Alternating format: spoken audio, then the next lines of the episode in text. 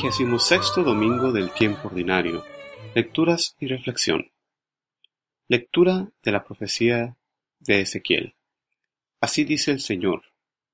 Dicen ustedes, ¿no es justo el proceder del Señor? Escucha, casa de Israel. ¿Es injusto mi proceder? ¿O no es el proceder de ustedes el que es injusto? Cuando el justo se aparta de su justicia, comete la maldad y muere, muere por la maldad que cometió. Y cuando el malvado se convierte de la maldad que hizo y practica el derecho y la justicia, él mismo salva su vida. Si recapacita y se convierte de los delitos cometidos, ciertamente vivirá y no morirá. Palabra de Dios. La respuesta al salmo de este domingo es, Acuérdate, Señor, de tu compasión.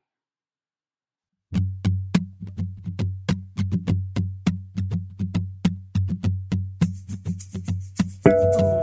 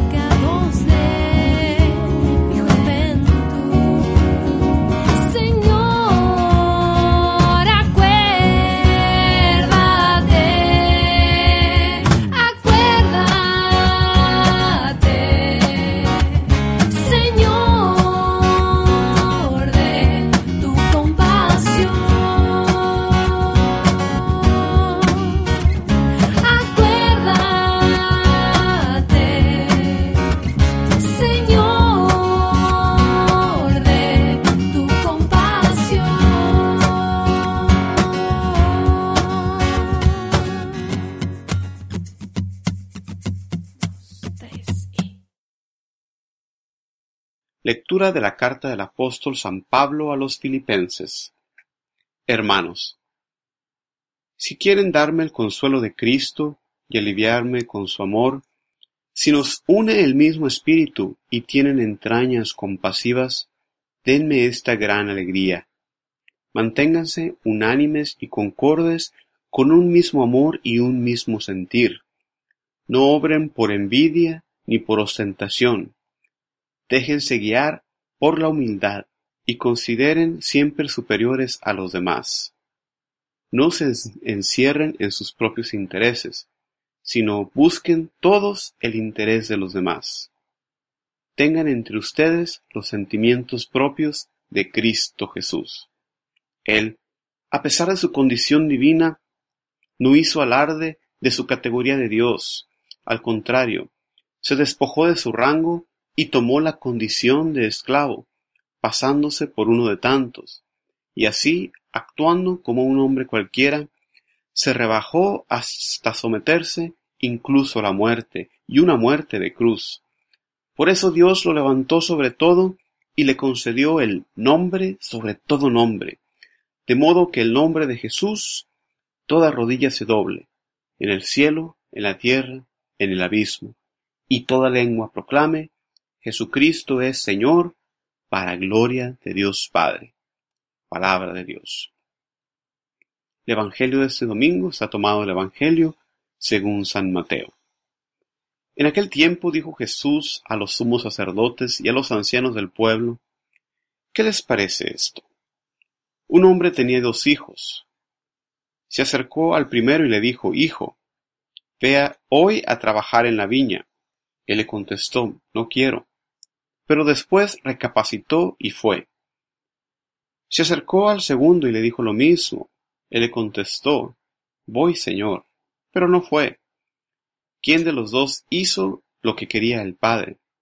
Contestaron, el primero.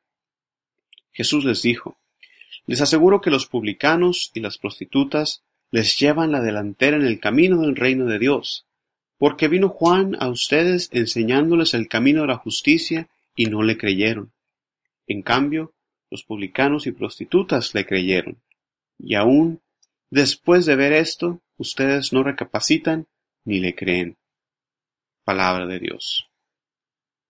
Reflexión. Las lecturas de este domingo nos hablan una vez más de la justicia de Dios, tan diferente al pensamiento humano. En la primera lectura, la queja del pueblo proviene eh, basada en los artículos, versículos anteriores, donde Dios se muestra misericordioso con el malvado y le abre la puerta a la salvación con su conversión, y muestra su justicia al decir que el justo se puede perder si abandona el buen camino. Así como los trabajadores del domingo pasado esperaban una paga mayor por su trabajo, y los que tratamos de seguir el camino recto también a veces, conscientemente o inconscientemente, eh, nos portamos bien, seguimos la ley, esperando una recompensa. Nuestra conducta debe ser guiada no por una recompensa esperada, sino por el amor a Dios. Los que trabajan para Dios esperando una recompensa no son discípulos, sino mercenarios, como escuché predicar al padre Robert Barron la semana pasada en su homilía. Es una maravillosa doctrina que tenemos que el pecador, por más que pecador que sea, se puede convertir y alcanzar la salvación, algo que nos debe llenar de esperanza, porque ya eh, todos nosotros sabemos que somos pecadores, nos debe llenar de esperanza, de alegría, que tenemos un Dios misericordioso que nos perdona. Pero igualmente debe causarnos pauta, reflexión, que el vivir una vida de justicia no nos va a comprar, no nos va a hacer merecedores de la salvación. La vida cristiana es una carrera, como dice San Pablo, y no podemos parar antes de la meta. Tenemos que perseverar hasta el final. En la segunda lectura, San Pablo nos exhorta a ser humildes como Cristo, el ser humildes, el vivir en armonía, son en cierto sentido pruebas exteriores de la relación que tenemos con Dios, de vivir en comunión con el Espíritu, como nos escribe San Pablo. La segunda lectura contiene un bellísimo himno cristológico donde Pablo, exhortándonos a la humildad, nos presenta el más grande modelo de humildad en la persona de nuestro Señor Jesucristo, que siendo Dios, hizo a un lado su divinidad para tomar la carne, para tomar la condición humana. Y nos da el, ejemplo, cómo podemos nosotros ser orgullosos, nosotros que nos decimos cristianos, cómo podemos nosotros querer tener dominio sobre los demás, cómo podemos nosotros darnos aire de superioridad. Todo esto es incompatible para el discípulo de Cristo. El discípulo de Cristo imita al Maestro. Y aquí nos dice San Pablo, eh, Jesús nuestro Maestro es prueba ineluctable de que debemos ser humildes. Debemos ser humildes y obedientes. Cristo fue obediente hasta el punto de abrazar la cruz al decir, Padre, hágase tu voluntad y no la mía.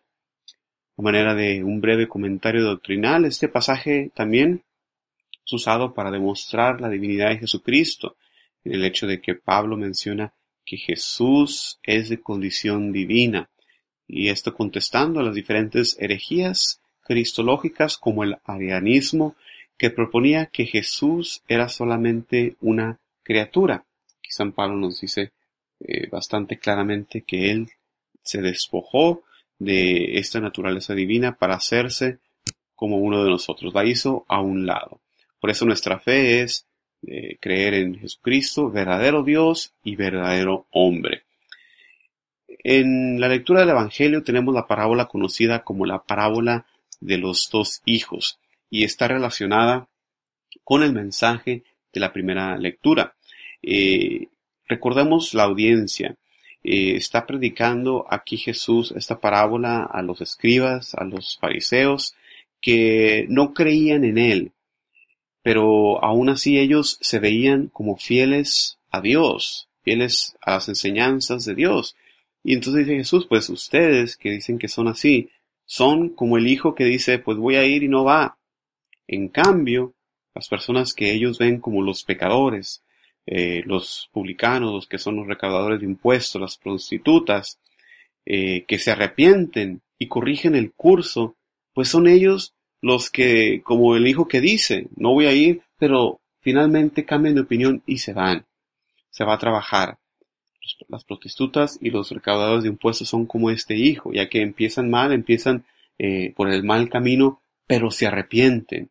Entonces va ligado el mensaje del Evangelio al mensaje de la primera lectura en revelarnos el amor y la misericordia de Dios que nos da la oportunidad, nos llama a la conversión.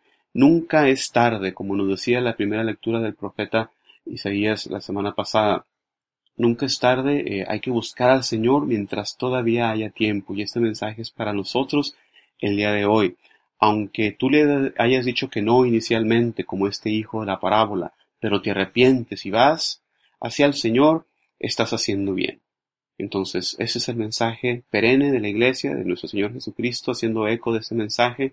Hay que convertirnos, hay que volvernos hacia el Señor, como el Hijo que, aunque diga que no inicialmente, cambia de opinión, así también nunca es tarde para nosotros para buscar al Señor, cambiar nuestro corazón, que es esta conversión, esta metanoia a la que somos llamados, y salir a buscar al Señor y hacer como este Hijo. Este es el mensaje. Espero eh, que nuestro Señor Jesucristo lo siga bendiciendo esta semana y siempre. Eh, se despide de ustedes, Juan Carlos Moreno. No se olviden de visitar el sitio de internet jcmoreno.net para más recursos para la evangelización. Muchísimas gracias. Bendiciones.